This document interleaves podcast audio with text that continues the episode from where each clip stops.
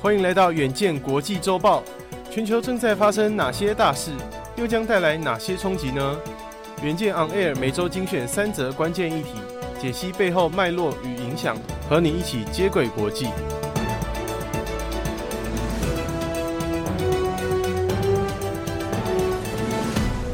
大家好，欢迎收听远见国际周报，我是右庆。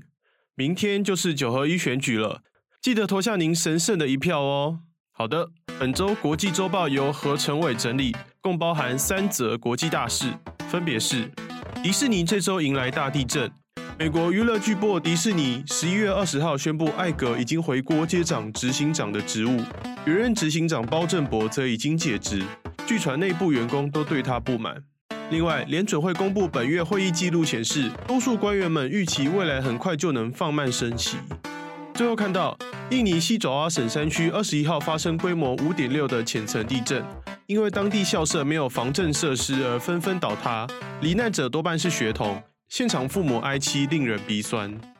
首先来看到，包正博担任迪士尼执行长短短两年的时间，业务亏损严重，光是今年股价就已经暴跌四十一趴。即便迪士尼在串流影音 Disney Plus 订阅人数快速成长，直逼串流影音龙头 Netflix，但却十分烧钱。光是在上一季的亏损金额就来到了十四点七亿美元。此外，近来包正博也争议不断。先前他在应对佛州不说同性恋的法案不恰当，引发迪士尼内部员工的不满。这项法案是禁止公立学校教师教授性倾向或性别认同的课程，甚至他还要求提高迪士尼游乐园的入场费等等。找回现年七十一岁的传奇掌门人艾格，正是为了解决迪士尼眼前串流影音的庞大亏损。艾格在他十五年的任期内，推出 Disney Plus 与 ESPN Plus 等串流影音服务，并收购皮克斯、漫威影业等多家公司，更带领迪士尼市值成长五倍。能否让迪士尼的串流影音服务转亏为盈，也成为艾格的首要任务。对此，艾格在声明中表示，他对迪士尼的未来非常乐观，能回国担任执行长也令他兴奋不已。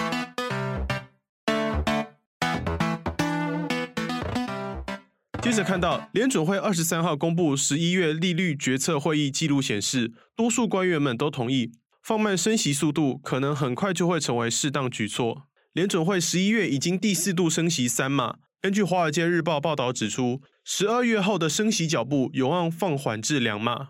此外，记录也提到，放缓升息步调可以让联邦公开市场委员会评估实现就业的最大化、物价稳定目标的状况，以及货币政策行动对经济和通膨产生的不确定递延效果。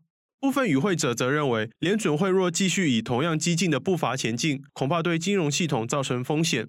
而就近期通膨数据已经出现令人鼓舞的迹象，但仍然远高于联准会两趴的目标。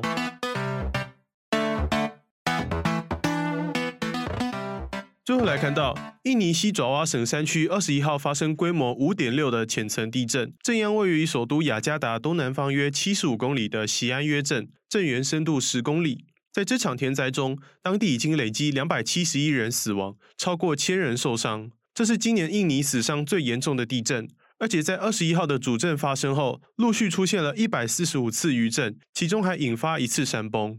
然而，在这次强震中，罹难者多为儿童，尤其是寄宿学校的学生，不少人惨遭活埋。当地居民面对孩子惨重伤亡，无限哀戚。印尼国家搜救总署署长亨瑞指出，受害者多为学童，因为地震发生在下午一点，他们还在学校。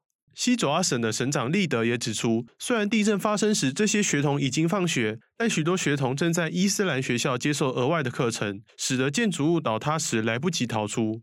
再加上校舍没有制震设计，难以承受强震。当地至少有两千栋房屋在这场地震中受损。日后是否该改善校舍，已经成为当地重要的议题。以上就是我们这周的国际周报，敬请大家每周锁定远见 On Air，帮我们刷五星评价、订阅、留言、分享，让更多人知道。我们在这里陪你轻松聊国际财经大小事。